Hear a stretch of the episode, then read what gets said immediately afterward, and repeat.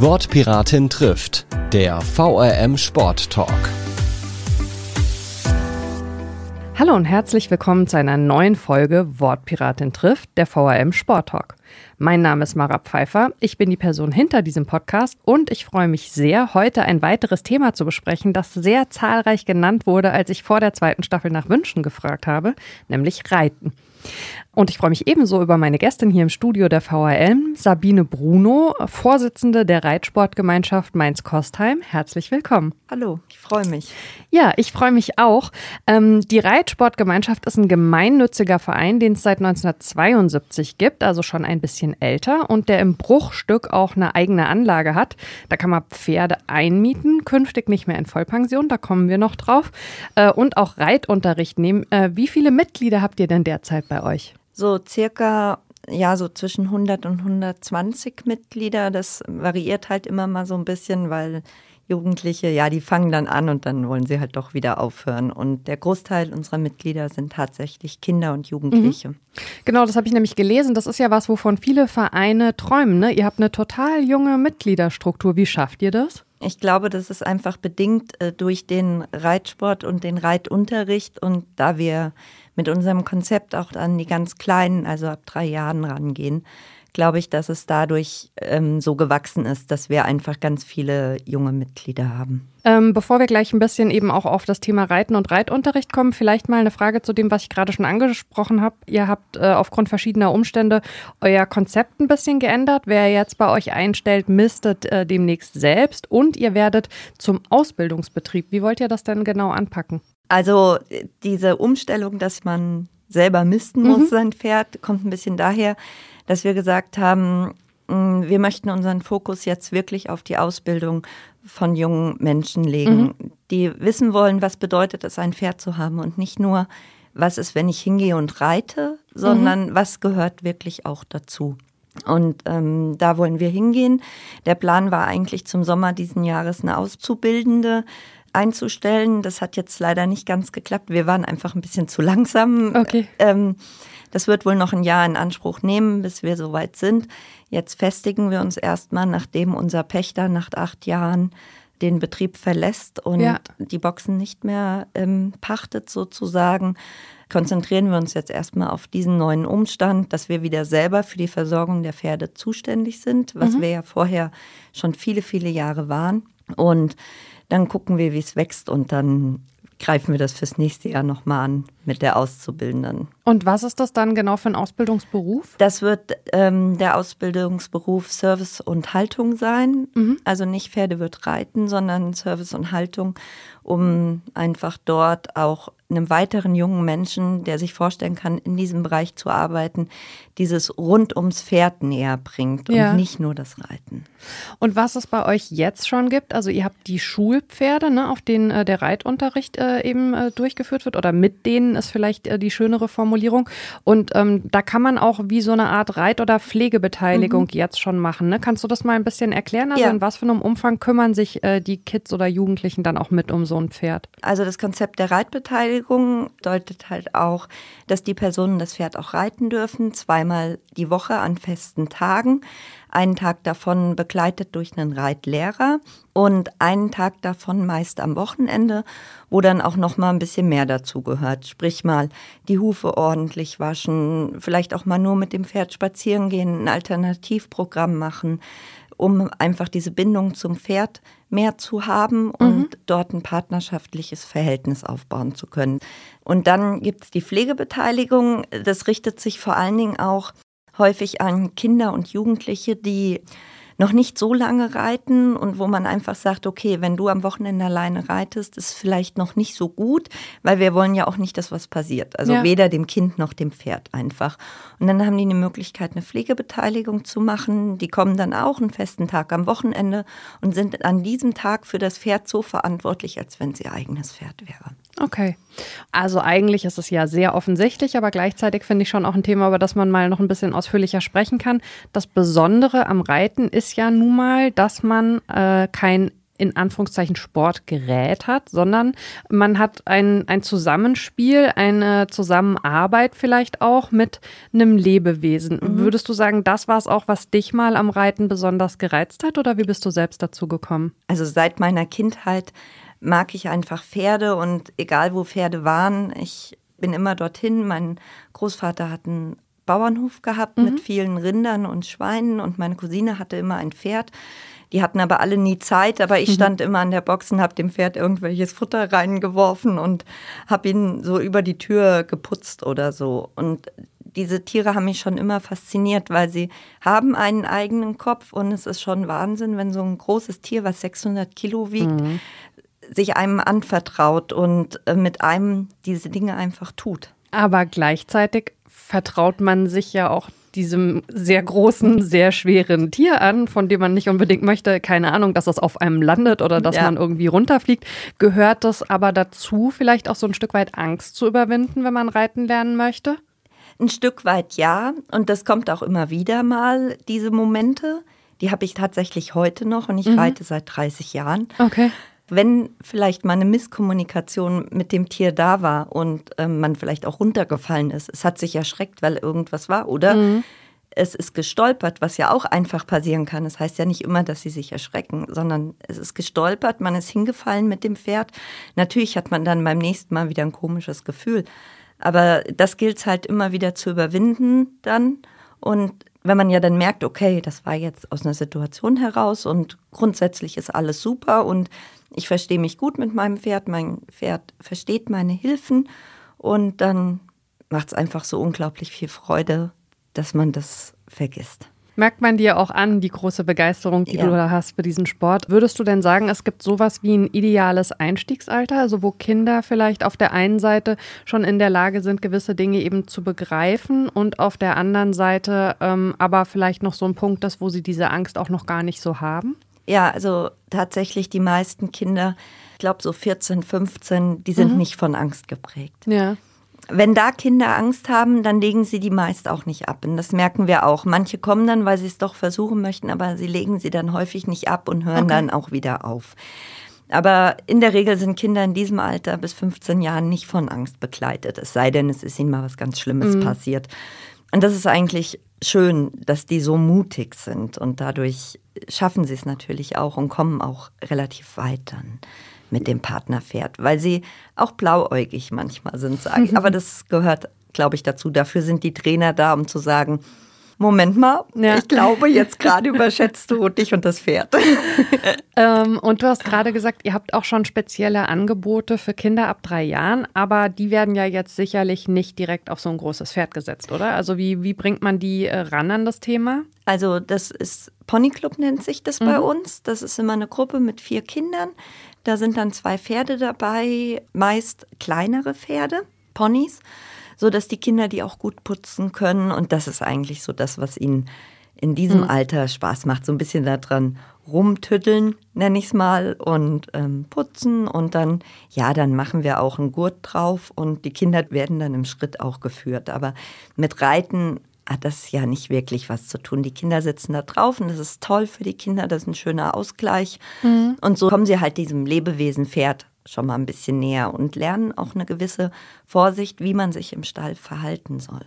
Was würdest du denn sagen? Ähm, was sind denn so goldene Regeln im Stall, damit es zwischen Pferd und Mensch keine Missverständnisse auch gibt? Man sollte sich immer bewusst sein, dass man mit einem Lebewesen zu tun hat. Entsprechend ruhig auch sein, nicht hektisch. Also Hektik ist was, was in einem Pferdealltag nicht hingehört. Also man sollte ruhig, besonnen mit den Tieren sein, achtsam. Also wenn man am Tier ist, dann wirklich auch die Zeit dem Tier schenken. Das ist das, was wir versuchen, auch den Kindern beizubringen, dass man nicht währenddessen mit fünf anderen schwätzt oder mhm. als aufs Handy guckt, was ja heutzutage leider sehr präsent ist. Echt, ne? die Kinder kommen mit den Handys in die Box? Ah ja, sie stehen dann da und putzen und dann, oh, es hat geklingelt und dann okay. holen sie es raus und na. Erstmal ein Selfie mit dem Pferd. Ja, genau, das ist natürlich ganz groß, Fotos. Echt, okay. Ja, also das ist schon, das merkt man, diesen Wandel was okay. wir als Jugendliche ja überhaupt nicht hatten. Ja. Und ähm, wir haben jetzt schon ein bisschen drüber gesprochen, also dass die Kleinen eben hauptsächlich so eine Annäherung mhm. erstmal auch an das Pferd erfahren. Und ähm, wenn es dann wirklich dran geht, äh, die ersten Schritte beim Reiten zu machen, womit fängt man so klassischerweise an? Ja gut, ähm, dass sie drauf sitzen, dass sie ein gutes Körpergefühl kriegen, das Gleichgewicht für die Bewegung des Pferdes. Da macht, fängt man im Schritt meistens an und dann sollen die Kinder auch mal die Hände wegnehmen, die Arme vielleicht zur Seite ausbreiten, dass sie einfach das Gefühl dafür kriegen, wie bewegt sich das Pferd, wie muss ich im Rhythmus mitgehen. Und dann macht man das Ganze im Trab an der Longe, so dass der Reitlehrer das Pferd halt noch hat, dass das Kind sich wirklich nur in diesem Moment auf sich und ähm, das Pferd konzentrieren kann. Ich glaube, das, was wahrscheinlich äh, jeder so ein bisschen kennt, sind die Bilder, äh, gerade auch aus Filmen, in denen es um Pferde und auch die Beziehung von Mensch und Pferd geht, dass jemand so richtig ausreitet. Also man ist irgendwie in der Natur und äh, alles ist auch sehr schnell und fliegt so an einem vorbei. Ja. Wie lange muss man denn äh, dabei geblieben sein, bis man überhaupt in der Lage ist, sowas mal zu machen? Natürlich ist das immer sehr abhängig von der jeweiligen Person und mhm. auch in welchem Alter diese Person ist. Ne? Ich meine, das ist für die kleinen Kinder noch in weiter Ferne, ja. bis sie das erreichen können. Einfach, dass sie auch von der Größe her das Pferd handeln können mhm. letztendlich. Aber das ist ja so ein bisschen immer so ein, so ein Wendy-Traum, sag ich mal, ne, was so alle mitträgt. Ja, das, das dauert einfach. Es ist schwer, einen Zeitraum zu sagen, weil es gibt Menschen, die sind innerhalb von einem Jahr so weit, mhm. dass sie das können. Es gibt aber auch welche, die brauchen fünf Jahre dafür. Würdest du sagen, es hat ein bisschen was damit zu tun, wie gut die Leute eine Beziehung zu dem Tier aufbauen können? Oder ist es schon so, dass auch wenn es ein Sport mit einem Tier ist, es eben auch eine Frage ist von Talent, wie schnell mhm. kommt man wie weit? Auf jeden Fall auch von Talent, von auch der eigenen körperlichen ähm, ich möchte nicht sagen Fitness, die bestimmt auch eine Rolle spielt, aber auch von der Motorik, die ein jeder mhm. mitbringt. Ist man eher feinmotorisch und sensibel für das Tier und merkt auch, oh, jetzt spannt er sich gerade an, jetzt muss ich ihn mal entspannen lassen. Oder ist es jemand, der eher grobmotorisch ist und das gar nicht so fühlen kann, was ja nicht schlimm ist, aber das ist natürlich dann schwierig mit einem Pferd, weil das hat einfach schon viel mit Fühlen zu tun. Und was ja sicherlich, das ist bei dir jetzt auch schon so ein bisschen durchgeklungen, auch äh, eine große Rolle spielt, ist einfach die Kommunikation mit dem mhm, Pferd. Auf jeden und Fall. Da hat sich ja unheimlich viel verändert, oder? Also ja. früher wurde da eben viel mehr noch mit sogar Schlägen, E-Gewalt und also mit so einer Rohheit gemacht. Was würdest mhm. du denn sagen? Was sind so äh, Mittel, wie man kommuniziert als Reiterin mit einem Pferd? Ja, man muss schon selbstbewusst als Reiter sein, mhm. was nicht ähm, heißt, wenn man selbstbewusst ist, dass man das Pferd haut oder abstraft. Darum geht es überhaupt nicht, sondern man muss, ähm, wie, wie soll ich es erklären? Also man muss selber wissen, was man möchte. Mhm. Wenn ich jetzt nach vorne laufen möchte, muss ich das meinem Pferd auch signalisieren können. Und wenn er stehen bleiben soll, muss ich mich groß machen und muss ihm auch signalisieren, wir bleiben jetzt stehen und ich sage, wir bleiben stehen und dann bleiben wir auch stehen. Mhm. Einfach so eine gewisse Dominanz nenne ich es trotzdem mal, ohne das negativ ähm, mhm. zu belasten, das Wort, weil es ist nun mal so, wenn man die Pferde in der Herde sieht, da geht es auch um Dominanz. Mhm. Und die gehen nicht friedlich miteinander um, die werden zurechtgewiesen. Und so müssen wir als Mensch auch einfach über unsere Körperhaltung und über unser Wollen, was wir in unserem Kopf wollen, dem Pferd signalisieren, du musst jetzt hier stehen bleiben, weil es wird sonst einfach gefährlich mhm. irgendwann. Du hast das Thema Fitness schon angesprochen. Würdest du denn sagen, es empfiehlt sich, wenn man reiten möchte, auch noch einen Parallelsport einfach für so eine körperliche Gesamtfitness zu machen? Ja, also ähm, das ist auf jeden Fall ratsam. Das kommt ja auch immer mehr dass es spezielle Programme für Reiter gibt, weil ganz klar, im Reitsport beansprucht man sehr stark seinen, seinen Rücken und seine Rückenmuskulatur. Mhm. Und natürlich muss man versuchen, den Gegenspieler, sprich den Bauchmuskel, auch äh, fit zu halten, um dort einfach später nicht gesundheitliche Probleme zu bekommen. Was für uns Freizeitreiter, die vielleicht ein, zweimal die Woche reiten, nicht so dramatisch ist. Aber natürlich für einen Berufsreiter ist das schon enorm wichtig. Was für eine Rolle spielt denn der Sattel? Es gibt ja unterschiedliche Sattel, ne? Mhm. Ja, das kommt ein bisschen, sage ich mal, drauf an, was man macht. Also wir arbeiten bei uns in der Reitschule tatsächlich vordergründig mit Dressur oder Vielseitigkeitssätteln, Schwerpunkt Dressur, weil man dort einfach den Kindern einen, einen besseren Grundsitz beibringen kann wie jetzt in einem Springsattel, der ja dafür gemacht ist, dass man mit dem Pferd springt. Und mhm. Springen kommt halt einfach viel später, nicht so früh am Anfang. Und dafür ist einfach ein Dressursattel unserer Meinung nach für uns das geeigneteste. Und jetzt ist ja Reiten nicht gleich Reiten, sondern es gibt eben ähm, verschiedene äh, Disziplinen. Ähm, mhm. Was bietet ihr denn an? Wir bieten Reitunterricht nach klassischer FN-Lehre an. Das bedeutet? Wenn jemand das jetzt hört, der auch äh, mit Reiten zu tun hat, eine Skala der Ausbildung mhm. für Pferde, an der orientieren wir uns, ja, dass ein Pferd losgelassen ist, dass es Takt reinläuft, dass der Reiter das Pferd möglichst wenig stört und nur so viel Hilfen gibt, wie es unbedingt nötig ist, so dass sie, sie fein wirken können. Darauf legen wir Wert. Dafür haben wir auch ganz gute Schulpferde die zum Teil bis L ausgebildet sind.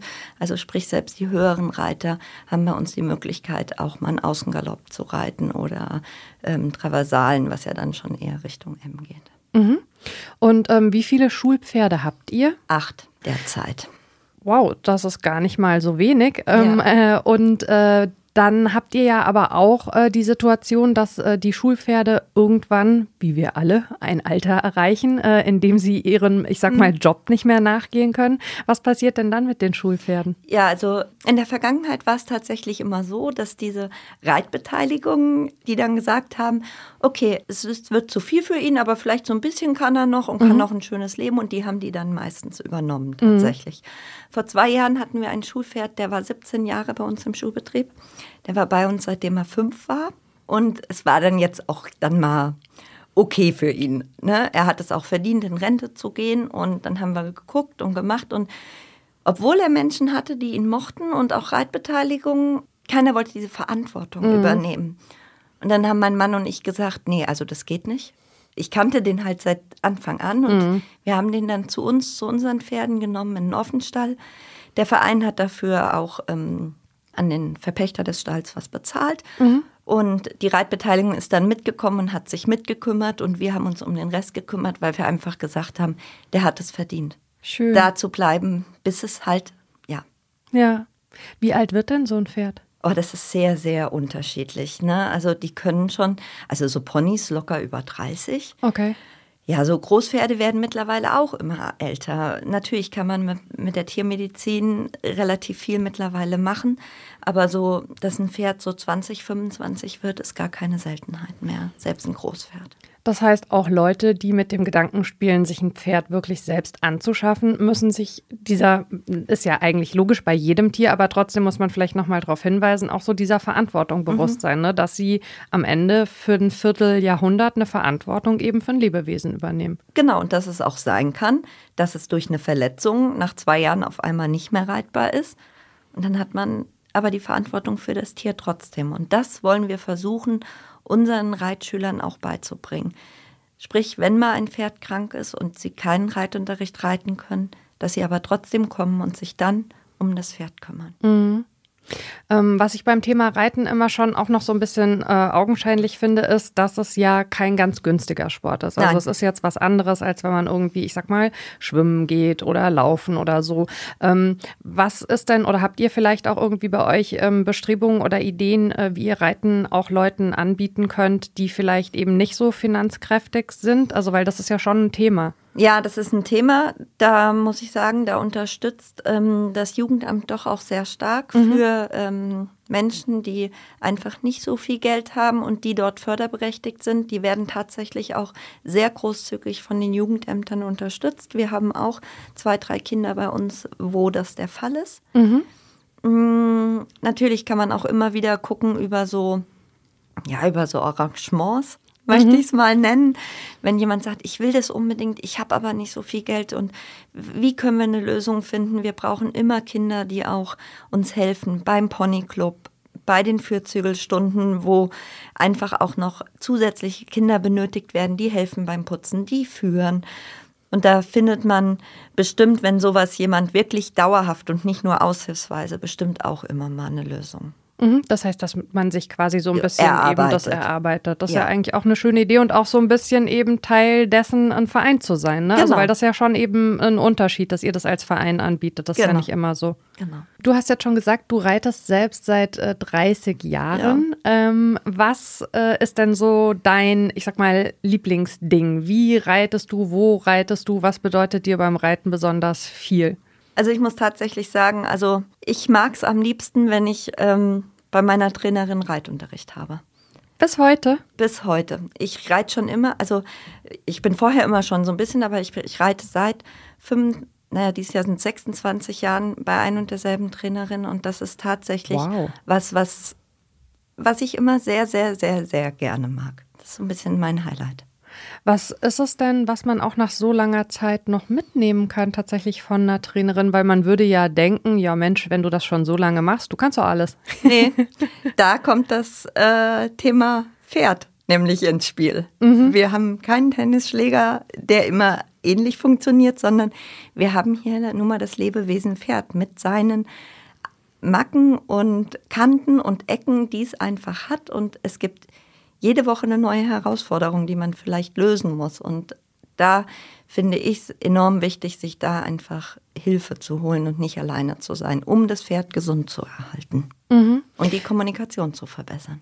Ja, kann ich mir vorstellen. Also gerade dieses Thema Kommunikation und dass es eben auch ja einen Unterschied macht, wenn man vielleicht irgendwann dann mal wieder auf einem anderen Pferd reitet. Genau. Ne? Also auch Stichwort das eigene hat ein bestimmtes Alter vielleicht erreicht oder so. Ähm, ein Punkt, ähm, auf den ich gerne noch äh, zu sprechen kommen würde, auch wenn ihr das jetzt nicht explizit anbietet als Verein. Pferde werden ja auch äh, sehr stark eingesetzt äh, im Rahmen von, von Therapien, also äh, ähnlich wie man das von Delfinen kennt, also dass es eben so klassische äh, Therapietiere gibt. Wir haben ja jetzt schon sehr stark rausgehört, was für eine Besonderheit äh, für dich auch diese Beziehung mit so einem Tier ist. Ähm, aber für, für, ich sag mal, ein Kind, einen Jugendlichen oder auch einen Erwachsenen, äh, der mit so einem Therapietier arbeitet, kannst du das vielleicht beschreiben? Was ist das, was, was da passieren kann, was so ein Tier gibt? Ich glaube, dass so ein Tier einfach, wenn man jetzt Thema Therapie, vielleicht auch nicht unbedingt dieses therapeutische Reiten, wo es mehr um ja, muskuläre Probleme gibt, bei, geht bei den Menschen, sondern ähm, zum Beispiel Richtung Traumapädagogik. Das Ja. ist was, mit was wir uns schon mal jetzt beschäftigt haben und was wir nicht dieses Jahr, aber was wir eigentlich angehen wollen, weil unsere Reitlehrerin auch eine Zusatzausbildung in dieser Richtung hat. Ähm, diese Tiere schenken den Menschen, die vielleicht auch Vertrauen in was verloren haben und deswegen eine Therapie ja auch benötigen, ein, ein gewisses Vertrauen. Dass wenn sie sich so verhalten, wie ein Pferd das erwartet, sprich, dass man offen auf es zugeht, es nicht überfällt, ähm, dann sind die ja auch in der Regel freundlich und freuen sich, dass sie eine Karotte bekommen. Und das gibt diesen Menschen natürlich schon auch ähm, einen Halt. Und dann ist es auch so, die müssen sich ja um das Pferd kümmern. Das Lebewesen braucht sie. Und das hilft, glaube ich, auch vielen Menschen in dieser, in dieser Phase zu wissen, ah, da ist jemand, der braucht mich. Und dann können sie einfach, ähm, ja, fühlen sich auch mehr wertgeschätzt. Ich glaube, Also- das ist das gute Wort, wertgeschätzt. Ja. Weil ich glaube, die Pferde können einem schon enorm viel Richtung Wertschätzung bringen, wenn man sie gut behandelt. Ja, und genauso ist es wichtig, ihnen Wertschätzung entgegenzubringen. Ne? Also es äh, geht äh, in zwei Richtungen. Ja. Ähm, die Karotte, die du gerade noch angesprochen hast, ich glaube, wahrscheinlich kennen das äh, viele, auch Familien. Man ist irgendwie irgendwo unterwegs und da steht ein Pferd auf der Weide und die Kids rennen irgendwie hin. Was sind denn, also erstens mal, ist es überhaupt in Ordnung, einem fremden Pferd irgendwas hinzuhalten? Niemals. Niemals. Also auch keine Karotten. Das Gar jetzt nämlich die. Frage, was darf man, aber das Gar kam nichts. wie aus der geschossen. Bitte niemals fremde Pferde füttern. Man weiß nicht, hat das Pferd eine Allergie? Hat es vielleicht eine Krankheit? Und sowas kann wirklich, wirklich tödlich für so ein Pferd enden. Das darf man niemals bitte machen. Das äh, wollen wir auf gar keinen Fall natürlich. Ähm, dann ganz zum Schluss äh, jetzt noch gefragt, wer sich diese Folge anhört und denkt, boah, das klingt alles total super, ich möchte da gerne mal vorbeigehen und mhm. ähm, selber ähm, vielleicht das für mich ausprobieren mit dem Reiten. Ähm, wo wendet man sich denn hin? Äh, bist du die richtige Ansprechpartnerin? Wir verlinken natürlich äh, auch eure äh, Homepage in den Show Notes. Das wäre super. Genau, die Homepage und wir sind auch auf Insta und mhm. Ähm, Facebook. Muss man ja alles heutzutage machen. genau. Für die Pferdeselfies. Ja, genau. ähm, und unsere Homepage rsg-kostheim.de, mhm. da findet man alle Ansprechpartner, auch die Reitlehrer, wo man kontaktieren kann. Und dort werden wir auch immer aktuell halten, wenn wir eine Veranstaltung haben. Und bei Veranstaltungen freuen wir uns natürlich immer wenn auch jemand kommt, der vielleicht noch nichts damit zu tun hat und mal bei uns reinschnuppert. Perfekt, dann verlinken wir das, wie gesagt, alles in den Show Notes. Mir bleibt super. als erstes mal dir ganz, ganz herzlich zu danken für die Einblicke und äh, für die spannenden Infos. Hat großen Spaß gemacht. Vielen, vielen Dank. Ja, sehr, sehr gerne. Vielen Dank, dass wir hier sein durften und hat mir auch Spaß gemacht. Das freut mich. Ähm, und mein zweiter Dank geht wie immer an die ZuhörerInnen. Äh, ich hoffe, das äh, Thema Reiten hat sich für euch so erfüllt, wie ihr es gehofft habt. Äh, und ich freue mich wie immer über Post, wortpiratin.marapfeifer.de. Da erreicht ihr mich, wenn ihr noch weitere Themenwünsche habt, wenn ihr Feedback habt. Und wunderbar sind natürlich auch Bewertungen und Sternchen auf der Podcast-Plattform eures Vertrauens. Ansonsten hören wir uns in zwei Wochen wieder und ich kann schon mal verraten, auch dann wird hier ein Wunschthema erfüllt. Bis dann, ciao. Wortpiratin trifft ist eine Produktion der VRM von Allgemeiner Zeitung, Wiesbadener Kurier, Echo Online und Mittelhessen.de. Redaktion Mara Pfeiffer. Produktion Mike Dornhöfer. Ihr erreicht uns per Mail an audio.vrm.de.